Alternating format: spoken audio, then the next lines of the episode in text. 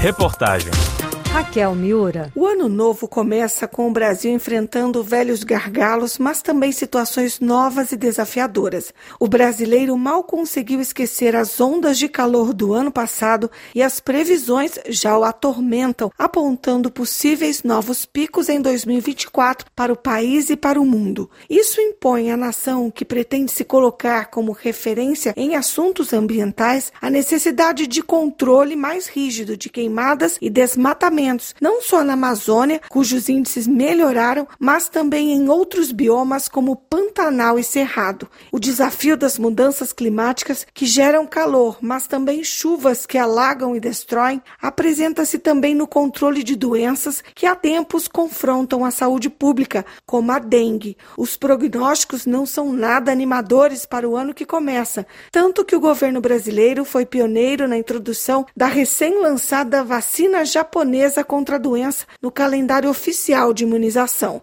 E eis aqui outra meta difícil e crucial a vencer, alertou a RFI o infectologista Paulo Sérgio Ramos, a de retomar a cobertura vacinal no país. Podemos afirmar que o fenômeno da pandemia da Covid-19, aliado à circulação de fake news naquela época e a políticas de Estado equivocadas, produziram um efeito negativo devastador na política nacional de imunização e que, infelizmente, repercute repercutirá por muitos e muitos anos. Existe um risco real da reintrodução de doenças infecciosas já controladas, como a poliomielite e o sarampo, e que, devido às baixas taxas de cobertura vacinal, nós temos aí o risco iminente da reintrodução dessas doenças. Outras duas doenças infecciosas que têm ganhado uma força muito grande nesses últimos anos é a sífilis, né, que é uma infecção sexualmente transmissível e que vem aumentando muito o número de casos e que, no caso das gestantes, ao adquirir essa infecção, infecção e não tratarem, elas podem transmitir para o feto, que pode trazer malformações fetais graves, e a tuberculose, que é uma doença também que vem aumentando bastante o número de casos. O Brasil avança para 2024 com dívidas históricas ainda em aberto,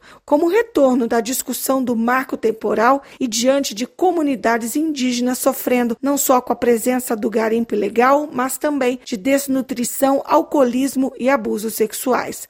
O combate ao ao racismo e à violência contra as mulheres também se mantém como imperioso no calendário do novo ano. Números do Fórum Brasileiro de Segurança Pública escancaram uma realidade pesada. Em média, quatro mulheres são vítimas de feminicídio por dia no país. A cada oito minutos, uma menina ou mulher é estuprada no Brasil. Nas mortes violentas, 70% das vítimas são negras. Soma-se a isso o cenário de guerra guerra imposto por grupos organizados e milícias em várias cidades do país.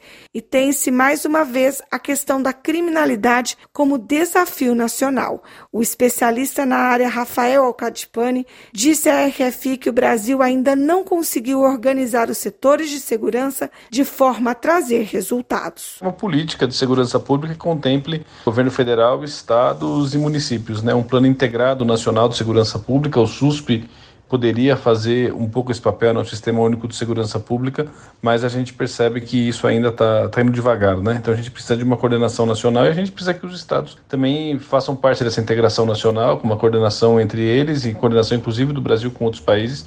A gente tem, infelizmente, que os nossos governos eles não têm tomado as atitudes corretas. Agora parece que a Polícia Federal está entrando um pouco mais no Rio de Janeiro e isso pode gerar efeitos positivos na segurança pública lá, na medida em que você vai prendendo milicianos, você vai prendendo pessoas que são importantes e elas podem revelar um pouco essas conexões que existem entre governos, membros do poder e, e o crime organizado, e isso pode ser desmantelado aos poucos, mas vai demorar bastante para ter um resultado. Né? No mundo de guerras inacabadas e miséria ser vencida em vários cantos, o Brasil vai buscar maior protagonismo em 2024, usando a proximidade que tem com o Ocidente e Oriente e baseando sua pregação no tripé paz, meio ambiente e combate à fome. A presidência rotativa do G20 é tida pela diplomacia como canal importante para isso, ao passo que a incógnita do que virá de seu vizinho economicamente mais importante, a Argentina, mantém acesa a luz amarela nas relações bilaterais e também no Mercosul. Na economia interna, dos inúmeros obstáculos, a questão fiscal ainda é o calcanhar calcanhar de Aquiles da equipe de Fernando Haddad, que precisa resolver a questão da desoneração de alguns setores e que a todo instante tem de calibrar a relação com o Congresso. Eu sou muito grato até aqui pela maneira como o Congresso está tratando os assuntos da Fazenda. Não tenho queixa. Pedido que eu faço para os grupos afetados, vamos analisar o que é melhor para o Brasil. O que é melhor para o Brasil agora é fazer uma revisão dos programas que não trouxeram benefício para o país e melhorar o desenvolvimento econômico, com redução do juro, está caindo e tem que continuar caindo, né, com sustentabilidade. É isso que nós queremos, com justiça social. Em ano de eleições municipais, o país terá outro teste importante, o de deixar de acreditar em fake news que ainda inundam grupos de aplicativos e redes sociais.